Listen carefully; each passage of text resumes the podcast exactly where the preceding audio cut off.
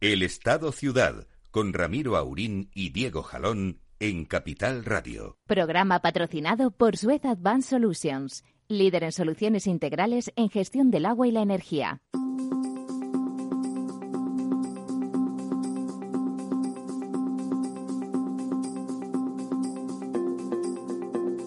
Muy buenos días, amigas y amigos. Fríos días. Bueno, felices se supone, unos para unos más que para otros, por supuesto. Final de año, finalmente, y valga la redundancia, final de año, del año Horribilis, del Anus Horribilis 2020, el 2020, tan bonito número y de tan trágico recuerdo. Eh, saludos, saludo a mis compañeros que están también en sus casas respectivas. Don Diego. Buenos días, Ramiro. How are you? Y le pregunto por si ya ha tenido contacto con la cepa británica. No, de momento estamos con las con las cepas de verdejo y de perelló y de estas cosas, pero con, Mucho con la británica no hemos podido hablar. De hecho, ellos cepas, una vez que tienen una, resulta que no es de vino, me cago en. Don Lorenzo, ¿cómo andamos?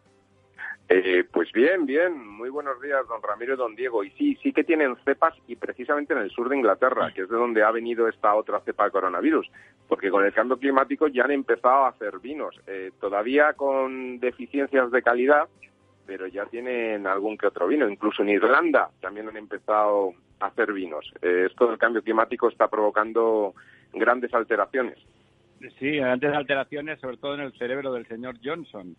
Eh, parece que también ha habido alguna cuestión al respecto. Bueno, eh, hacemos, si les parece, nuestro breve con sobre el estado de nuestros pantanos y a continuación nos sumergimos un poco en, el análisis general de este 2020 en, en- en nuestro negociado, que ha sido triste y lamentable también en nuestro negociado, las obras públicas, los servicios, las infraestructuras. Pero vamos, si le parece, don Diego, repasamos a ver cómo están esos pantanos, si, si han mantenido el punto, que ya a estas alturas con eso nos conformamos, o si la cosa sigue bajando.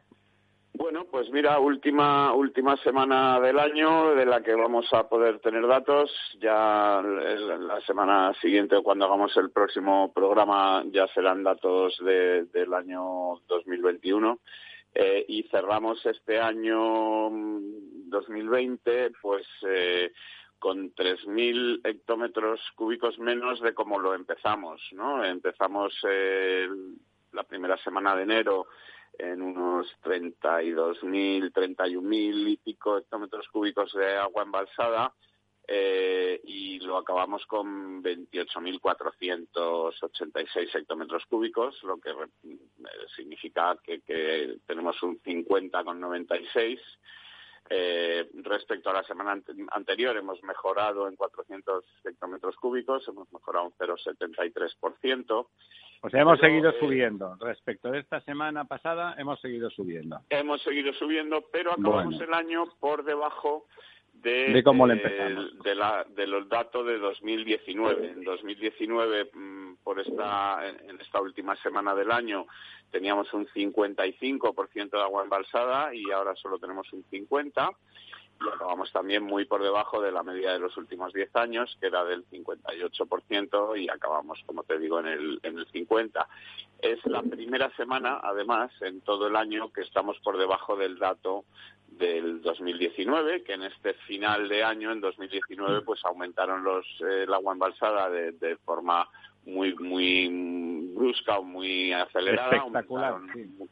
Sí, aumentaron muchísimo y no ha ocurrido lo mismo, aunque hemos en las últimas tres eh, semanas eh, hemos ido aumentando nuestra cantidad de agua embalsada, pues no no en la misma eh, velocidad que, que se produjo en 2019, por lo que acabamos esta semana por primera vez en todo el año por debajo de las cifras de, de 2019. Eh, por cuencas, pues seguimos un poco en la, en la misma tónica de lo que lleva ocurriendo las últimas semanas, es decir, las que más crecen son las cuencas, digamos, del norte, con la excepción esta vez de la cuenca del Ebro, que baja un poquito, baja un 0,48, pero las cuencas grandes del norte, el Duero, Miñosil, etcétera, pues crecen por encima del 2%. En la cuenca del Tajo crece un 1,13 y las cuencas que peor están desde hace varias semanas, que son las del Guadiana y el Guadalquivir, pues crecen solamente el Guadiana un 0,33 y el Guadalquivir un 0,18. Se quedan, para empezar el año, la del Guadiana en un 33%, la del Guadalquivir en un 32%, que son cifras pues eh, bastante preocupantes, bastante bajas y, en fin, son dos de las mayores, la segunda y la tercera mayores cuencas de España eh, y están en niveles pues eh, por debajo del 35%, que son niveles muy bajos. Las cuencas más estresadas tradicionalmente acaban bien o mejor de lo habitual, que el ejemplo yo creo sobre todo es la cuenca del Júcar, que vuelve a crecer esta semana un 0,25% y acaba el año en un 50 con 28% de su capacidad total eh, rellena o, llena de agua y eh, un 35,53% para la cuenca del Segura, que se queda exactamente igual que la semana pasada, ni sube ni sube ni baja.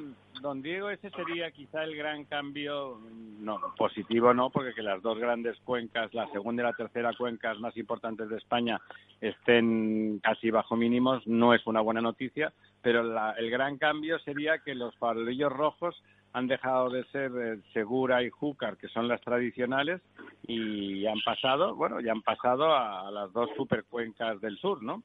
Efectivamente, la cuenca del Guadalquivir y la cuenca del Guadiana llevan varios meses ya siendo las últimas o las peores o las que menos agua embalsada tienen. Eh, la cuenca del Júcar, digamos que está en niveles buenos, pero dentro de lo que es normal o no demasiado mm, eh, por encima de, los registros habituales, pero la que está muy por encima de todos los registros es la cuenca del, del Júcar, ¿no?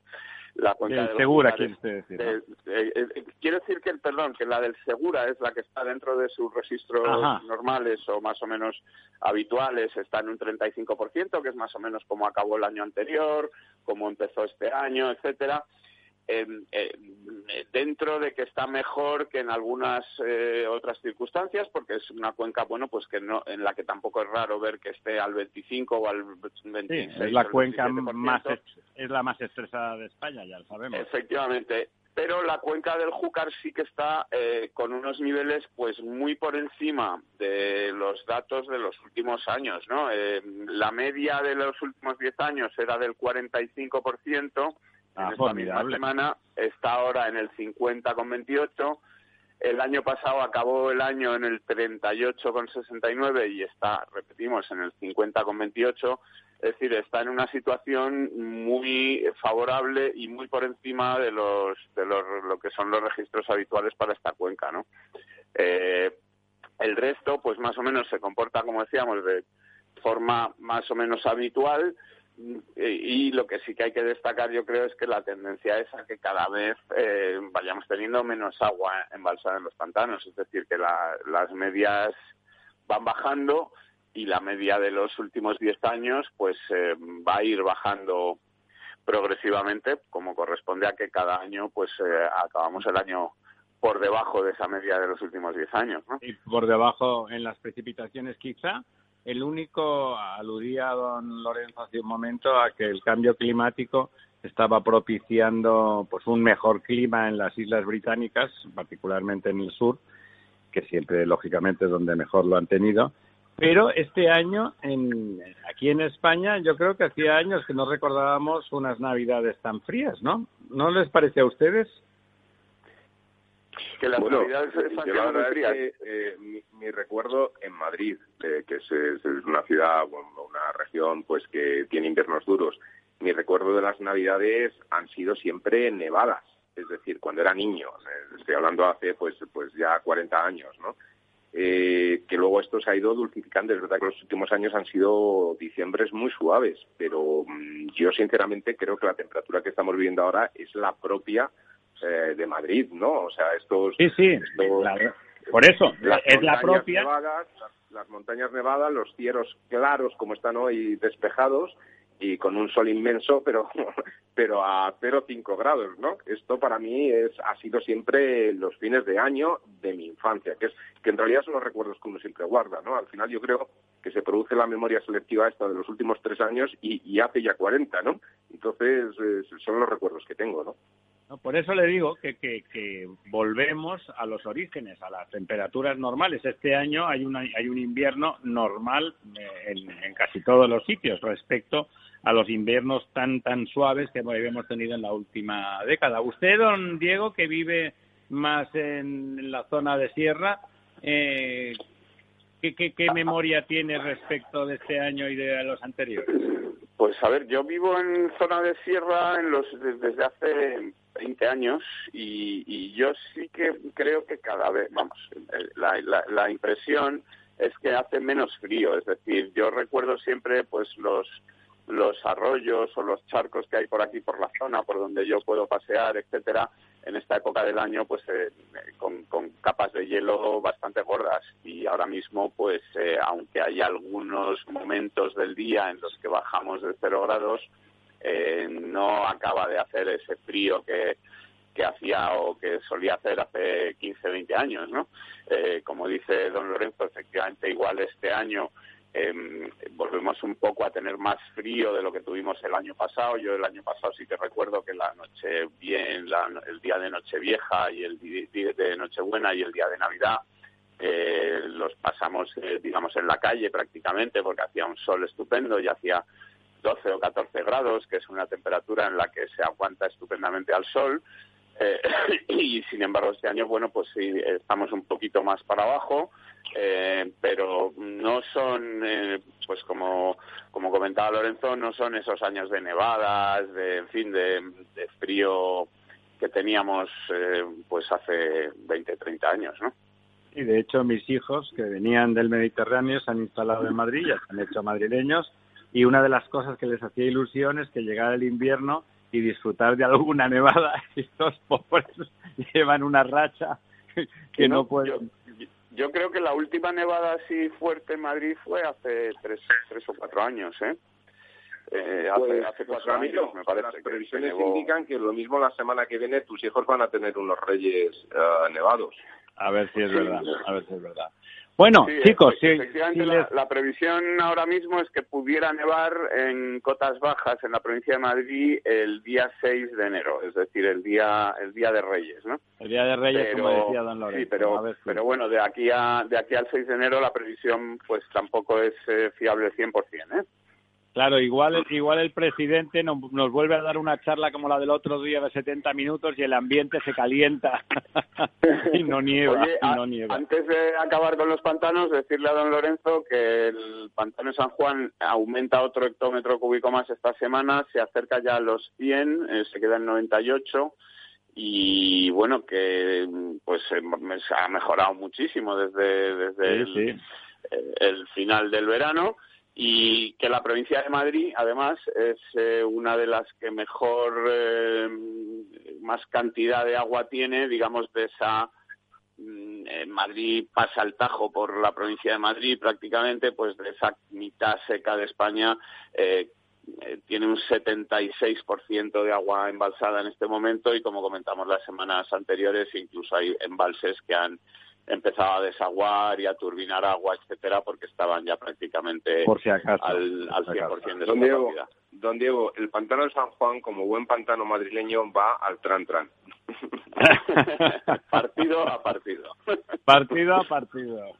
A ver si es verdad que hay un equipo que va partido a partido y llega y llega lejos y llega lejos.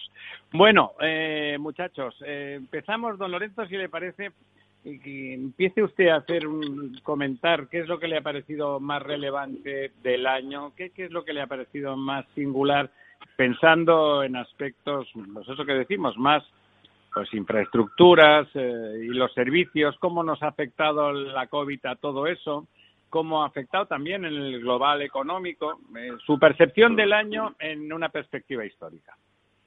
Pues mira, eh, yo voy a hacer una de cal y otra de arena, ¿no? Es decir, obviamente la, negativa es, más que obvia, es decir, ha habido un desastre eh, desde el punto de vista económico, ha afectado a todas las empresas de servicios, a todas las infraestructuras, se han frenado, eh, en fin, el año, el balance del año no tiene no, tiene otro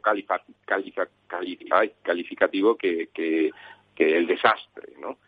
Eh, pero, sin embargo, se han hecho eh, muchos movimientos que abren la puerta a, la esperanza. En el sentido de que, por primera vez, y, yo creo que movido por una situación de un shock externo a la economía tan fuerte como ha sido esta pandemia, pues los estados se, se han atrevido a empezar a escuchar otros principios, otras teorías económicas. Y, y se han atrevido y han empezado a ver que quizá niveles altos de endeudamiento en entornos y contextos de bajos tipos de interés a largo plazo eh, pueden ser sostenibles. Y esto implica eh, que, todos los estados han apostado por, por una inyección brutal de dinero público. Y eh, optimista en cuanto a que al estar dentro del entorno de la Unión Europea, yo creo que han sido los que mejor lo están haciendo en el sentido de que se ha tratado de canalizar estos programas de ayuda pública a través de eh, operaciones de inversión en, futuro, ¿no? En, proyectos de futuro, como es todo el tema de la renovación en términos de electrificación, economía circular, eh, eh, economía y energía sostenible, eh, en contra de, bueno, pues lo que estamos viendo, por ejemplo, en Estados Unidos. Inicialmente se aprobaba un cheque regalo para todo el mundo de 600, que ahora se ha sumado a, a 2.000 euros, a 2.000 dólares, perdón, por, por cabeza, lo cual incentiva eh, la demanda, sin duda alguna, pero la inversión tiene mucho más multiplicador. Y esto va a hacer que en los próximos seis años en España se articulen un montón de infraestructuras. Yo creo, además, esto lo comentamos la semana pasada, don Diego y yo, que las empresas en España han hecho muy bien los deberes, las asociaciones y las empresas del, sector. Eh, yo recuerdo, en esa reunión estuvimos tú y yo juntos, Ramiro también lo recordarás, cuando en Seopan nos enseñaron el, libro gordo de PTT, este, esta especie de informe, auditoría que tienen de todas las necesidades de infraestructuras que hay en España, de cómo lo tienen absolutamente cuantificado hasta el dedillo en plan de, vamos, eh, como le decía a, don Diego, eh, hasta la carretera regional más recóndita de la provincia de Palencia, la tienen eh, analizada, estudiada. Sí, la, tienen analizada y estudiada además como Dios manda, es decir, le dicen pues dónde, qué kilómetros, qué es lo que hay que hacer y cuánto cuesta a precios de mercado. ¿no? ¿Cuál es la solución? ¿Qué cuesta esa solución? ¿Cuánto se tarda en esa solución? Es alucinante, ¿no? Eh, bueno, no, no, no, don, don, don, Lorenzo, no es alucinante, es, trabajo, es trabajo. Sí, sí, claro. Es trabajo, no solamente trabajo. mi esperanza viene porque, por un lado, la Unión Europea nos obliga a, intervenir con una serie de, inversiones. Y, por otro lado, eh, tenemos en España un sector empresarial, especialmente en nuestro negociado, eh, pues con gente muy cualificada, muy bien preparada y que lleva mucho tiempo eh, analizando, auditando y, y, haciendo las labores que quizá eh, usted y yo, que somos ya unos románticos, pensamos que debería hacer los ministerios de fomento de obras públicas o como se llamen, ¿no? Pero que eh, a falta de ellos, pues las, las propias asociaciones y empresas pues pues elaboran estos estos informes serios bien planificados etcétera no que les permite pues regalárselo eh, yo le yo les reconozco que me, que me quedo más tranquilo cuando lo hacen los profesionales, las empresas y las asociaciones, los informes, que cuando las hacen ah, no sé, no sé quién, eh, que además luego les llaman expertos, como estos expertos que, eh, sobrevenidos rápidamente, han hecho un informe sobre mil y pico de medidas uno por uno, diciendo que todas estaban bien, con lo cual parece que el resumen era fácil, pero que en cambio eh, han sido incapaces, los podrían haber puesto en, para responder a las reclamaciones del Consejo de Transparencia de las que no han respondido en el Gobierno a lo largo de mucho más tiempo del que han dispuesto para analizar hacer este panegírico que ha hecho el Consejo de Expertos sobre las actividades del Gobierno. Nombro a unos expertos para que digan que lo he hecho muy bien todo y luego dicen, han visto, mis expertos dicen que lo he hecho todo muy bien, estupendo. Eh, Consejo de Transparencia, pero ¿quién es el Consejo de Transparencia? Transparencia, Cristal, ventana, no, no, no, no entiendo, no caigo. O sea, lástima, lástima que, que, que eso no sea así. Como le digo, yo casi me, me congratulo más porque como alguna vez le gusta comentar a don Diego, los, los no planes del gobierno empiezan por no por no tener ni números ni concreción ninguna. O sea, ese, ese documento, informe de SEOPAN... Sí, eh, esos números están ahora en esas organizaciones y fíjate que ya se ha lanzado desde el gobierno la necesidad de presentar todo antes del 30 de, marzo. Es decir, hay tres meses. Eh, no, no, no, no, no el gobierno, la Unión Europea. Bueno, sí, claro, eh, pero eh, quiero decir que lo ha comunicado la, señora Calviño, la ministra de Economía, ha trasladado a la opinión pública la necesidad de que todos estos proyectos se entreguen antes del 30 de marzo. Nuestra sufrida están hechos. Entonces, bueno, eh, ahora consiste un poco en el criterio de priorizar eh, porque bueno estas inversiones pues son son importantes no yo recuerdo eh, corrígeme no pero tenían un, un dato como de unos 17.000 millones de necesidades prácticamente entre todos los sectores de infraestructuras para poder realizar en los próximos tres años necesidades me refiero porque son mantenimiento de la calidad de, las vías de comunicación de las infraestructuras de agua de todo lo que tenemos un poco en, activo no es simplemente para mantener el patrimonio que hemos conseguido durante los últimos 50 años, pues pues harían falta unos 17.000 millones. Creo que era esa la cantidad, corrígeme. Sí, que era, ese, de ese orden. Don, ¿sabe qué pasa? Y ahora le diremos ahora la vuelta de la publicidad, don Diego nos hace su particular análisis del año. ¿Sabe lo que pasa? Que después de ver lo que la inscripción de fondos que han hecho por comunidades, la verdad es que me temo que no, que la razón no va a ser el la guía, el driver que le gusta decir a usted, en la distribución de, los fondos para proyectos. Que Madrid, ¿qué ha pasado? Yo me alegro porque a lo mejor quiere decir que era mentira, que Madrid no era una de las comunidades más castigadas y que podemos ir por la calle con toda tranquilidad porque aquí el COVID no, ha, existido, con un 27% menos que, de dinero disponible de los fondos de reestructuración para la Comunidad de Madrid, que es prácticamente equivalente a la de Cataluña en estos momentos pero resulta que el, impacto del COVID parece que ha sido mínimo, que ha habido muy pocos muertos y que por lo tanto tenemos derecho a mucho menos dinero, lo cual, si fuera verdad, sería una noticia formidable. Lástima que es, eh, que es mentira. Eh, por lo tanto, esa racionalidad en la distribución, eh, no sé desde qué instancia de gobierno y no me refiero al gobierno de la nación, sino al resto de, herramientas democráticas de las que disponemos. No sé desde qué herramienta habrá que controlar eso, pero habría que garantizar que los españoles van a ser ayudados de una forma eh, suficientemente eh, homogénea. Y si le parece a mi amigo Félix, que no es el gato, sino el que está al otro lado del cristal, pues le doy paso a publicidad. El Estado Ciudad, Capital Radio.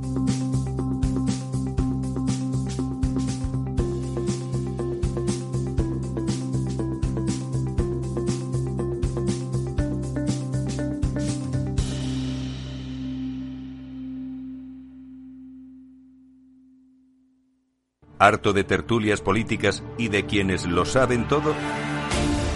Sube un peldaño intelectual en tu vida y sintoniza la gran tertulia de la economía. Un debate pragmático y sin afinidades que revela las grandes transformaciones de nuestros días, con figuras de gran talla económica como Pedro Schwartz, Ramón Tamames, Francisco Navarro, César Arranz, Hermenegildo Altozano, Isabel Aguilera, Manuel Moreu, Juan José Rubio y Fernando Zunzunegui, entre otros. La gran tertulia de la economía cada mañana a las 8 y 20 en Capital, La Bolsa y la Vida, con Luis Vicente Muñoz.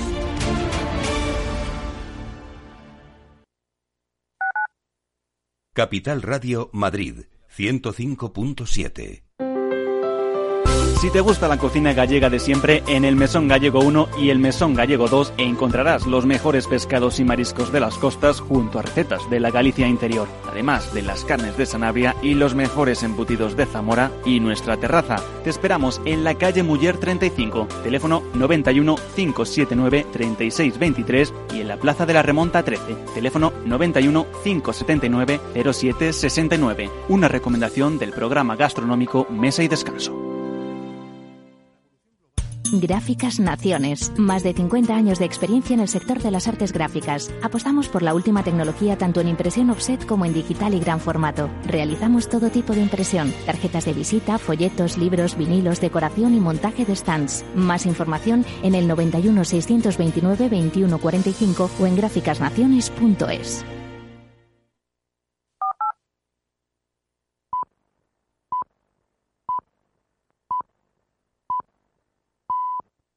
El Estado Ciudad, con Ramiro Aurín y Diego Jalón en Capital Radio. Pues aquí estamos, aquí estamos de vuelta, don Diego, don Lorenzo y viceversa. Don Diego, su turno. ¿Cuál sería su perspectiva de, nuestros intereses programáticos de, de, este año, de este Anus Horribilis? Bueno, pues eh, horribilis, eh, muy horribilis. Es decir, em, yo entiendo que podamos buscar y quizá luego intento encontrar algunas cosas positivas, pero eh, digamos que es un año mm, no ya para olvidar, sino para, para vamos, para enterrar en lo más profundo. Es decir, em, lo que hemos visto este año hasta ahora es, eh, bueno, pues un, una eh, importante deterioro de, nuestra economía en sectores tan tan importantes como es eh, el turismo en general, con la hostelería y el transporte aéreo, la aviación, todas las compañías eh, del transporte en general y muy afectado muy seriamente también el transporte público en todas las ciudades está bueno pues en, déficit, con, problemas, eh, digamos, que incluso amenazan su sostenibilidad en muchos sitios, eh, destrucción de empleo muy grande y además, bueno, más grande todavía de la, de la que eh, reflejan las cifras oficiales, porque tenemos ahí a todos esos esas personas en ERTE, algunos cobrando, otros no, que, bueno, espero que puedan todos volver a trabajar, pero probablemente no, no acabará siendo así. Eh, con destrucción masiva de, empresas, eh, 38.000, 40.000 empresas han dejado de funcionar o han cerrado sus puertas este año y todo eso pues no puede invitar al optimismo. Eh, yo si tuviera que destacar algunas cosas positivas de este año, eh, creo que hay dos sectores eh, que han eh, demostrado que, están haciendo las cosas bien a pesar de todo lo que está ocurriendo, o quizá tres. creo que el sector de la energía nos está dando la alegría de que avanza decididamente hacia un modelo mm, renovable, un modelo de, descarbonizado. sí, de cero emisiones. Eh, la producción de renovables ah, va a alcanzar este año, va a cerrar este año con un 43,6% del total del mix energético frente al 37% del año 2019. El avance es muy notable, eh, e-, es su máximo histórico. Y eh, aunque no es la primera fuente energética, porque sigue siendo la nuclear, pues está ya muy cerca de serlo. la producción libre de emisiones eh, contaminantes eh, de energía este año también ha marcado un nuevo récord histórico, llega casi ya al 67%, si sumamos renovables y, nuclear. Eh, esto es mm, para mí una, una cosa positiva porque además eh, lo que sí que hemos visto este año es que hay un gran apetito inversor por entrar en este mercado de las renovables españolas, en el que, digamos, todos los fondos de inversión, todos los grandes inversores, las grandes petroleras tradicionales eh, quieren eh, invertir en fotovoltaica, quieren invertir en, eólica, quieren invertir en energías renovables en España y es un mercado en el que hay ebullición, digamos. Eh, hay quien habla incluso de burbuja pero bueno, creo que es muy positivo que, queramos o que, los, que el dinero quiera estar eh, en, esta apuesta por, las nuevas energías que ya no son tan nuevas, pero por, llamarlas de alguna manera, por, por las energías renovables. Creo que otro sector de infraestructuras eh, que ha demostrado durante esta pandemia que España está a la cabeza en el mundo es el sector de las telecomunicaciones, el sector de las redes, de los datos, del de las fibras ópticas, etcétera, liderado por Telefónica, pero también con otras compañías importantes en España, que bueno, han permitido también que durante los meses del confinamiento y en los meses posteriores, pues muy una parte muy importante de la actividad económica se haya podido mantener, no solo mantener, sino funcionar eh, de una manera muy muy razonable y muy eh, muy bien. Eh, no no creo que haya muchos países en el mundo que puedan contar con una red tan avanzada de fibra óptica, de, transmisión de datos, de, de comunicación que permita bueno, pues eh, este nivel de, los que hemos trabajado en empresas grandes, pues de videoconferencias con 300 personas a la vez, eh, etcétera, que, funcionan bien, que no que no se caen, que los sistemas, eh, bueno, pues responden. Y creo que esto es muy positivo. Creo que es muy positivo también cómo han funcionado sectores como el sector del agua, que pese a que hay una parte del gobierno eh, que parece empeñada en, destruir o en nacionalizar o en municipalizar o en, llamémoslo como sea, un sector en el que la iniciativa privada eh, demuestra que, que, pone toda la innovación, todo el conocimiento, que no solamente ha mantenido perfectamente en funcionamiento todos los sistemas, el agua ha seguido llegando a los grifos, se sigue eh, pudiendo eh, gestionar perfectamente el ciclo del agua urbana, incluso en periodos, pues como decía antes, de confinamiento y en los que era difícil que los empleados de estas eh, bueno de estas empresas pudieran hacer su trabajo, lo han podido hacer con, todas las garantías y que además han aportado incluso pues ese grado de innovación y de conocimiento pues a la detección del virus en las aguas fecales, etcétera. Y eh, hay otra cosa que creo que también sería muy destacable o muy importante subrayar, que es que para mí este año ha acabado eh, como el año en el que todos eh, hemos vuelto a darnos cuenta de lo importante que es la ciencia, el conocimiento de verdad para el avance y para salir de los problemas, ¿no?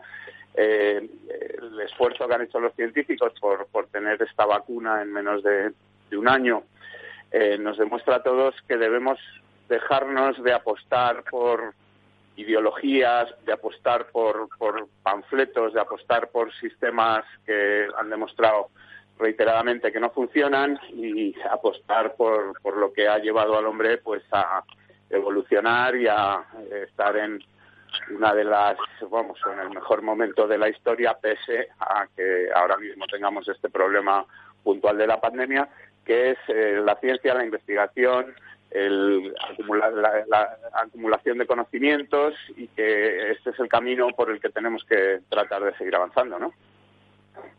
Sí, señor. En particular, eh, valdría la pena apuntar, hablaba usted del, sector del agua, uno de los sectores más atacados desde ciertas instancias del gobierno y de algunos ayuntamientos, que son que es un sector puntero como usted apuntaba, ah, no solamente no ha fallado, sino que ha estado extraordinario con sus trabajadores, que son personas que no podían en un servicio no es esencial, es lo siguiente, sus trabajadores han tenido que estar, se han instalado sistemas resilientes, eh, adaptativos, muy seguros para garantizar que no se contaminaba, por supuesto, el agua, pero que tampoco se contaminaban ellos, que estaban a salvo al mismo tiempo se han desarrollado esos sistemas que no se han desarrollado en cuatro días, sino que venían, venían de una larga investigación y que permiten anticipar a los ayuntamientos que disponen de ellos de 15 días de los repuntes y, por lo tanto,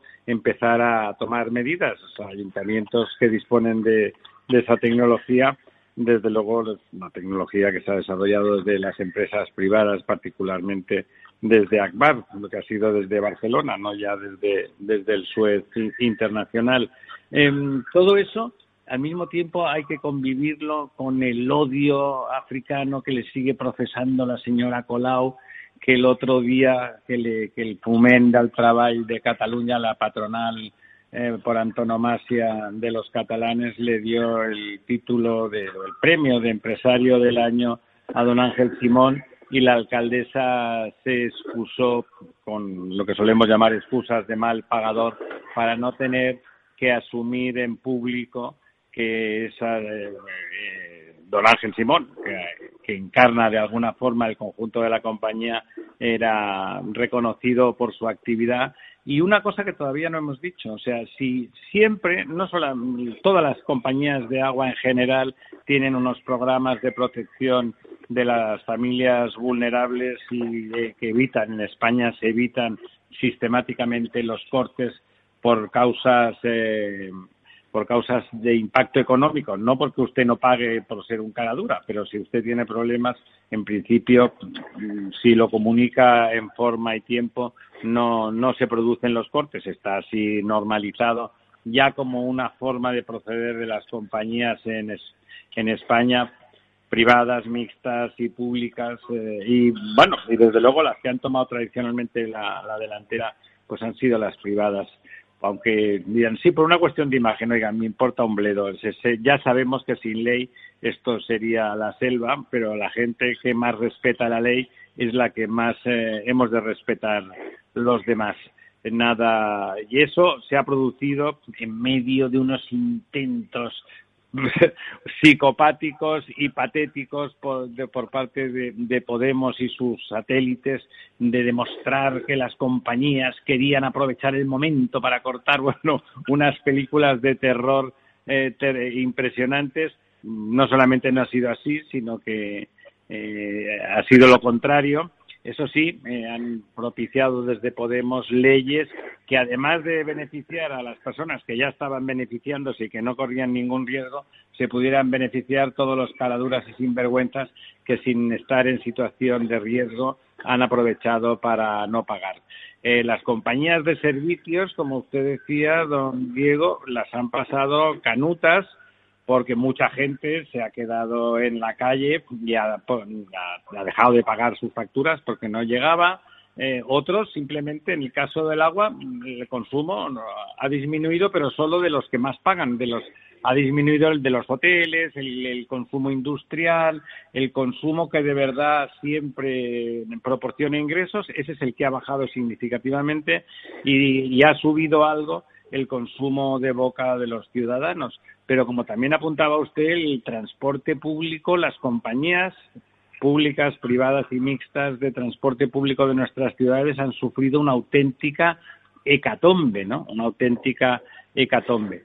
También los servicios de recogida de basuras han sido, se han, han funcionado estupendamente. Esos como cobran por tasa, eh, se supone que en la medida en que los ayuntamientos les han podido les han podido pagar, no han sufrido el impacto económico, sí que han tenido que hacer una gestión muy cuidadosa de la salud de sus trabajadores y desde luego en ningún momento en ninguna de nuestras ciudades ha faltado ni ha fallado ese, ese recurso.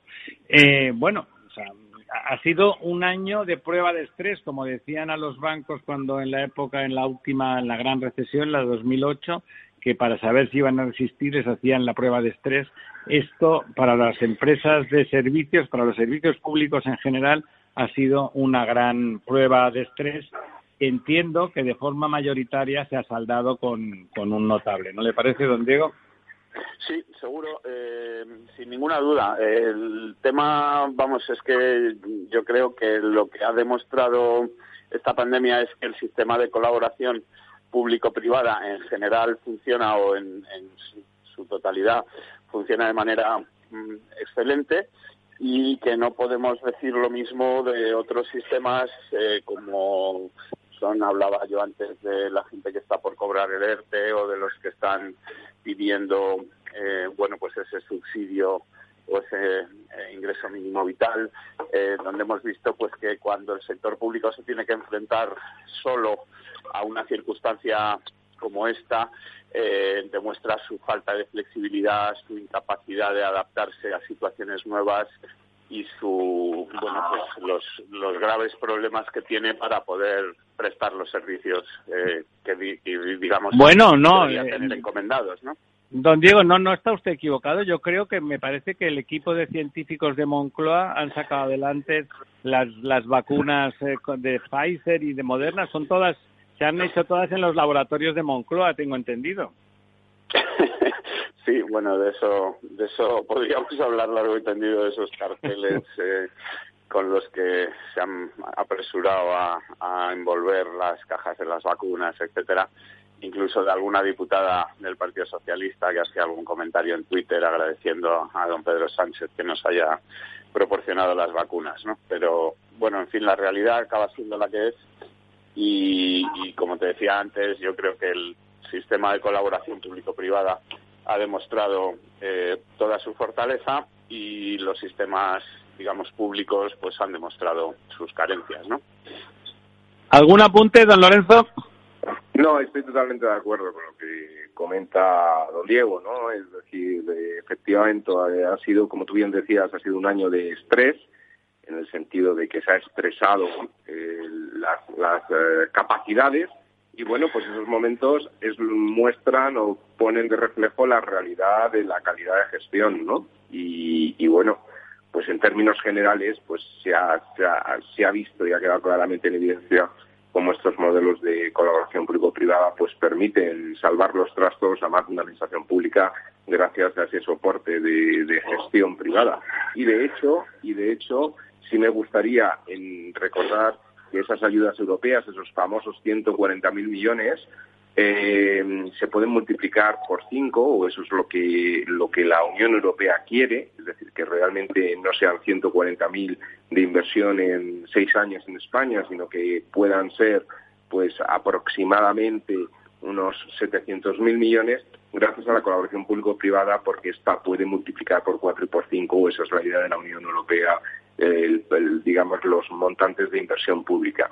Y por lo tanto hay una clara apuesta eh, por parte de la, de, la Comunidad Europea, de la Unión Europea y de, de la Comisión por, por, estos, por este tipo de modelos que han demostrado su eficiencia y su eficacia a lo largo de muchísimos años en casi prácticamente en casi todos los países europeos.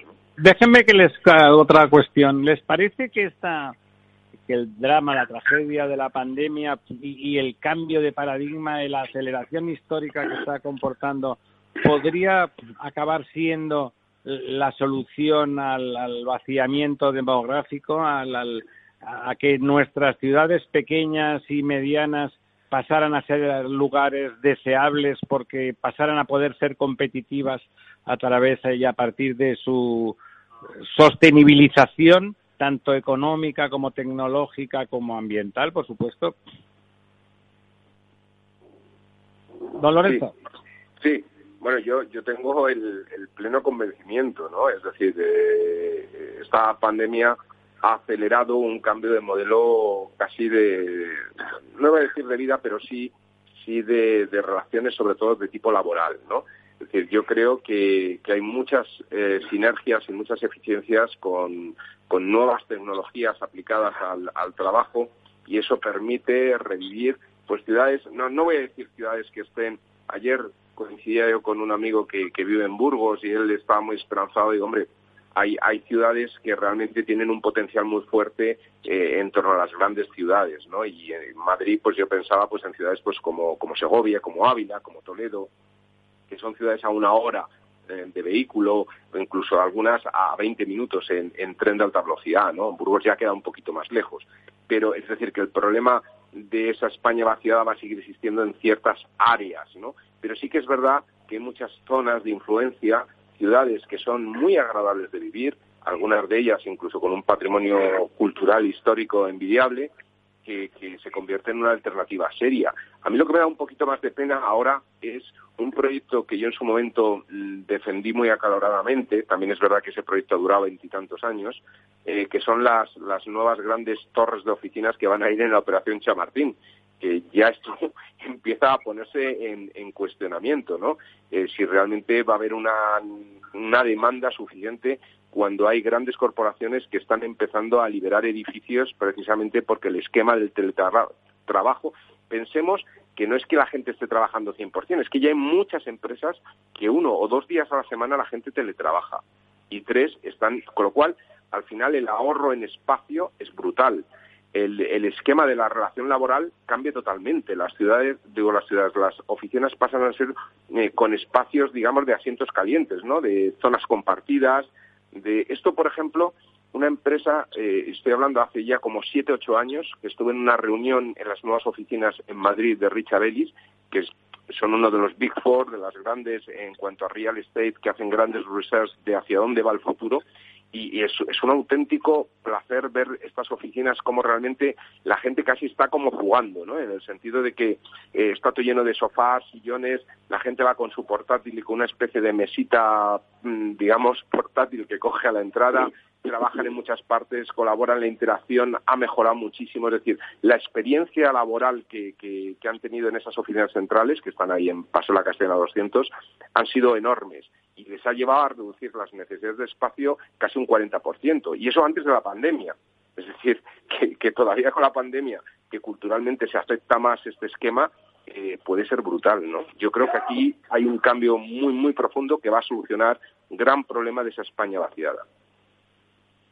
Don Diego. Sí, sí, vamos a ver, yo creo que el la tendencia, como decía Lorenzo, la tendencia al, teletrabajo, etcétera, era algo que ya existía previo a la pandemia, que la pandemia, como en algunas otras cosas, lo que ha hecho es acelerar o, eh, hacer que en, unos meses se produjera lo que estaba previsto que iba a ocurrir en cuatro o cinco años. Eh, creo que es cierto que el teletrabajo aporta bastantes ventajas a muchas empresas pero también es cierto que hay, em, o que las empresas también detectan o, saben o conocen que hay una necesidad también de, presencialidad, en el sentido de que em, el estar juntos, el hacer equipo, el eh, compartir con los compañeros, eh, aporta y hace que, se que ocurran ideas, que, que se suben proyectos, que es decir, que, yo creo que igual no es una cuestión tanto de cambiar radicalmente el modelo eh, de un trabajo presencial 100% a un teletrabajo 100%, sino ir hacia modelos mixtos, hacia modelos en los que, bueno, pues a lo mejor se pueda teletrabajar durante un par de días por semana, el resto haya que ir a las oficinas, etcétera, pero que se vaya avanzando mucho en ese modelo. Y eso pues puede permitir bien como como dices tú al como decías tú al principio de esta de, esta pregunta eh, que, bueno pues que cada vez sean más atractivas eh, digamos eh, localidades para vivir en las que antes la gente se, iba y a, las que ahora digamos vuelve no y sobre todo yo creo que esto se está notando ya eh, y lo están notando las, las eh, firmas de bueno pues de real estate como decía Lorenzo que es en la periferia de las ciudades no es decir el, la tendencia hacia volver a, localidades que están a 40, 50 kilómetros de las grandes ciudades, donde antes, bueno, pues vivir era un inconveniente porque había que ir todos los días a trabajar con los atascos, etcétera, pero si ahora resulta que solamente hay que ir tres días y cinco o, cuatro se puede uno quedar en casa y disfrutar pues de las ventajas de no estar metido en una gran aglomeración, de poder tener una casa con más metros cuadrados, con mejores eh, más espacios más verdes, con aire más limpio, etcétera, pues yo creo que por ahí van un poco los tiros, ¿no? ¿Quiere usted, bueno, antes, eh, la última noticia, el último análisis rápido, la noticia mejor de esta última, de estas últimas semanas, ¿Qué le parece a usted comentable? Tiene usted tres minutos para darnos la, una noticia fresca, razonablemente fresca, que le parezca a usted. Bueno, pues eh, a ver, noticias eh, frescas, eh, realmente y buenas noticias, como te decía antes, eh, no, no sé si ha habido muchas este año como para, para eh, poder eh, sacar pecho y poder decir, oye, qué qué bien que ha ocurrido esto o lo otro. Eh, creo que como temas que, se van a, comentar a principio del año que viene y que van a ser asuntos que, de los que tendremos que seguir hablando, uno de ellos va a ser el cómo se va a gestionar o cómo eh, va a ir evolucionando el tema del, consumo energético, de los precios de la luz, etcétera. El gobierno ha puesto encima de la mesa una propuesta para sacar de, las eh, facturas de la luz eh, las primas a las renovables. Esto se quiere, bueno, hacer pagar por parte de, sobre todo de las empresas que usan hidrocarburos para la generación de energía, de las llamadas petroleras. Las petroleras están el otro día, don John Joshua Maz estuvo hablando de que no le parecía que este fuera un sistema justo, etcétera. Creo que ese va a ser uno de los temas que vamos a tener encima de la mesa, porque una de las cosas importantes eh, si queremos volver a ser competitivos es que la factura de la luz en España baje y de hecho otro de los decretos que ha sacado el Gobierno y que empezarán a entrar en marcha a principio de año es este estatuto de los electrointensivos, es decir, son una especie de ayudas a las empresas electrointensivas que, eh, como todos habíamos visto, pues estaban yendo de España ya no solo por el precio de la mano de obra, etcétera, sino por el precio de la energía que hace que sean eh, muy difícilmente competitivas cuando tienen que pagar tarifas de, energía, pues que son no ya superiores a los de países, digamos, poco desarrollados, sino muy superiores a los de países como Inglaterra, Alemania, Francia, etcétera, ¿no? Recordemos que España paga una de las facturas de luz más altas de la Unión Europea. ¿no? Entonces yo creo que estos asuntos son cosas de las que vamos a seguir hablando el año que viene y que esperemos que se vayan resolviendo para, para hacer que todo vaya mejor. Eh, mira, a mí si me permites, a mí me gustaría decir otras dos muy breves. Una, la vuelta de Estados Unidos al eh, Acuerdo de París. Sin duda, que, es, que es una manera de decir la derrota de Donald Trump en Estados Unidos. Y dos, que podamos seguir eh, pudiendo coger un avión de Iberia para volar a París, lo cual quiere decir que se ha llegado a un acuerdo con el Brexit. Yo apuntaría esas dos noticias. Sí, parece que eso último que dice usted, que es reciente, parece que ya se da por, por hecho, ¿no? Que Iberia puede mantenerse dentro de la Unión Europea está dentro del acuerdo de mantenerse, aunque había, es verdad, una tregua pactada ya de por lo menos seis meses más, aunque hubiera habido el desastre, pero esto ya de alguna forma consolida la posibilidad de, lo, digamos, los espacios, del espacio aéreo común. Bueno, pues acabamos con esas dos buenas noticias que nos comentaba don Lorenzo. Queridas amigas, queridos amigos, compañeros, Félix, Diego, Lorenzo, muy feliz eh, noche vieja que el año que viene sea mucho mejor que el actual, porque ya mejor no sirve, porque el actual ha sido tan malo que tenemos que pedir que sea muy, mucho mejor. No hace falta que sea santo, y como dicen los de Santiago de Compostela, pero con que sea mucho mejor, que veamos crecer la economía, que veamos a nuestros compatriotas trabajar y a nuestros mayores no sufrir de soledad en sus últimos momentos. Amigas, amigos, sean felices y que el año que viene venga cargado cargado, cargado de alegría. Programa patrocinado por Suez Advanced Solutions, líder en soluciones integrales en gestión del agua y la energía. Escucha cada día de lunes a viernes a las tres y media de la tarde en Capital Radio Negocios de Carne y Hueso 360, el programa para empresarios y emprendedores hecho por empresarios y emprendedores, con Mariló Sánchez Fuentes.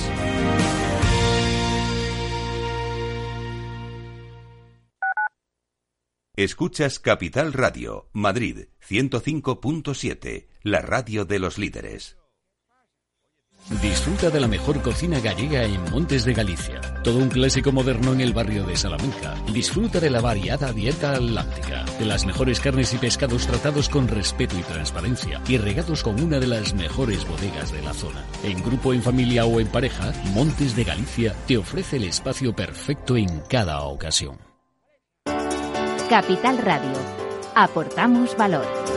¿Cuál es la finalidad de esta línea ICO COVID-19? El objetivo es facilitar el mantenimiento del empleo y paliar los efectos económicos del COVID-19, teniendo como finalidad cubrir el pago de salarios, factura de proveedores pendientes de liquidar, alquiler de locales, oficinas e instalaciones, gastos de suministro u otras necesidades de liquidez. Eso sí, no podrán financiarse con cargo a la línea de avales las unificaciones y reestructuraciones de préstamos, así como la cancelación o amortización anticipada de deudas preexistentes. ¿Sabes cuál es el mejor dial para escuchar Capital Radio? Tu móvil. Ya tienes disponibles las versiones de iOS y Android de Capital Radio. Y si quieres escucharlas en tu coche, lo tienes muy fácil. Empareja el Bluetooth de tu coche con tu móvil o tableta, entra en la app de Capital Radio y ya lo tienes. Escucha Capital Radio en digital. Y si te preguntan qué escuchas, no lo dudes. Capital Radio.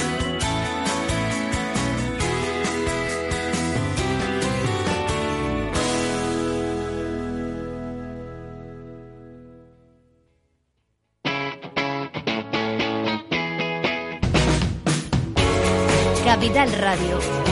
Despierta la economía.